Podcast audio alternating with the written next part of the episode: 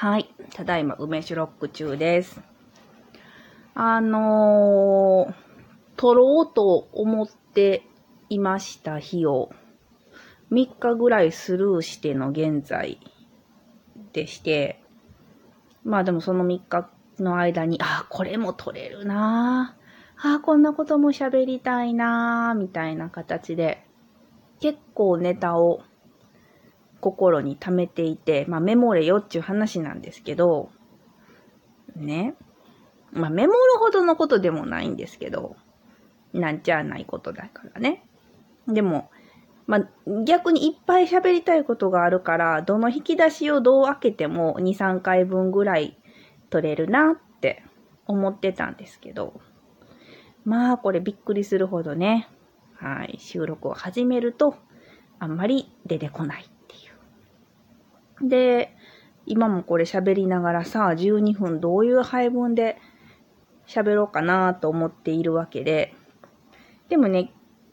あのー逆にほら、それに気づいてるってことは寄ってないってことなんですよ。まだあんまり。いやまだちょっとね、あの、夜の時間の早いうちで、まあ今日6時前ぐらいからダラダラ飲んでるんですけど、夜は長いんで、あんまりね、早めに潰れちゃうのも困るっていうことで、ずっと薄めたね、水割りとかを飲んでました。ご飯も食べつつ。で、まあなんで、撮ろうと思っていたのに3日も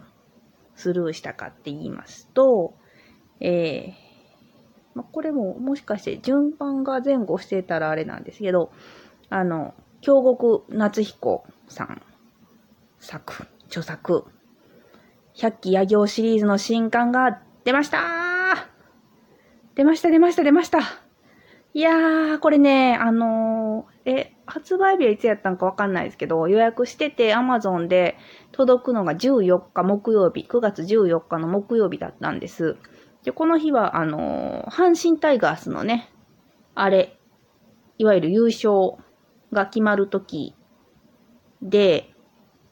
えー、何 ?18 年ぶりですか ?17 年ぶりですか？ぐらいの、えー、ことになっていたと思うんですけど、いやいや、こちとらも、こちとらもそれぐらいですよ。もうほんと。もうあれって言うのも怖いぐらい待ちましたよ。え、何年ぶりなんすかね、これ？ちょっと調べてみたらいいんかな？百鬼夜行シリーズの最後っていつなんだ？あ、ここには載ってないか。でも多分それぐらいですよ。十何年ぶり。前がジャミの雫。で、この百鬼夜行シリーズに関しては、えー、やいやいラジオでも羊さんをお招きして、京極堂の話をね、随分したと思うんですけど、まさかの今年新刊が出るっていうね。で、えっ、と、今回話題にもなったので、ご存知の方もいらっしゃるかもしれませんが、えー、ページ数が、私はね、あの、昔ながらの講談社ノベルズで買いました。やっぱりそこはね、まあ、こだわりで単行本を買う人もいるでしょうが、私はこだわりで、えー、講談社ノベルズですよ。やっぱり。えー、最後のページ829ページあります。まあ、辞書とかね、レンガ本とかね、言われますけど、まあこれ、ほんとよくぞ一冊にまとめてくれたと、本当に感謝しています。できれば分けてほしくないんですよね。えー、っていうことで、まあその木曜日は、えっと、夜にもう予定も入れてなくて、で、次の日もすごいスケジュールでもなかったんで、朝から用事はあるもののっていう感じやったんで、えー、もう徹夜してでもね、全部読むぞという気持ち満々で読み始めたんですが、うん、結果、ダメでしたね。寝ちゃいましたね。いや、いやいやいや。そこからちょっと予定が狂い始め、まあ、次の日ちょっと私、ノードック、人生初のノードックに行ってきて、まあ、その話もどっかでしようとは思ってるんですけど、まあね、もう、徹夜明けの、ボロボロの体でノードック行ってやるぜと思ってたんですけど、普通にすごい眠くなって、まあまあ割と早い、12時超えたぐらいでもう寝落ちするっていう形になりました。はい。えー、いや、ここんとこすっごい眠いんですよ。不眠でおなじみの私が、もうすっごい眠くて、まあこれ本読んでるからっていうわけじゃないと思うんですけどね。で、まあまあ今回その京極堂シリーズですが、うーん、ネタバレもするとまずいんやろなと思うので、なんですが、えっ、ー、と、まあ、こね、さっきも言いましたけど、すごく長くかかりました。発売までに。そのことも、ちょっと私は腑に落ちました。まあまあ、しょうがないな、って思いました。それが正解かどうかわかりませんけど、はい、もうしょうがないなって、自分の中で納得はしたし、実際無事に、えー、出版もされたので、よかったなと思っています。で、えっ、と、そう、先ほどね、先ほどこれをまあ、数日かけて読了しまして、いやー、面白かったですね。うん、やっぱり、その、途中でね、もう寝ちゃったって言ったことからもわかるように、その、産めの夏とか、うん、毛量の箱とかみたいな、もうずっとスリリングな展開が続いて、本当にもう1ページ先も、いや、もうページめくるのももうもどかしいみたいな、そういうね、謎が、謎が、みたいな展開では正直なかったです。なかったけど、ジャミの雫みたいな、なんていうかな。あまりにも分かりきってるコースを丁寧になぞるっていう感じでもなくて、良くも悪くもすごくこう読み手に優しい小説だったんじゃないかなと思いますね。なんか、こう、程よく、程よく、程よいテンポで、程よく、でもあの、ね、京極夏彦らしい、あの独特の怖さみたいなのはぐっと抑えられ、もう、ほどほどのテンポでずっと言ってくれたし、ほどほどに皆さんオールスター出ましたし、いやー、なんていうかこう、ファンに優しい小説でしたね。うん。私はもう、で、あのー、あ、まあ、ここから先はちょっと、うん、言いません。でも、あの、ちょうどこれ新刊が出るっていうことが分かっていて、もう待ちきれなくて、で、私は、あの、しばらくこの今年に入ってから、京極堂、京極夏彦さんの作品を読み返しに入ってまして、百鬼夜行シリーズは当然読んで、あの、公説百物語のシリーズも、割とね、この夏ぐらいに、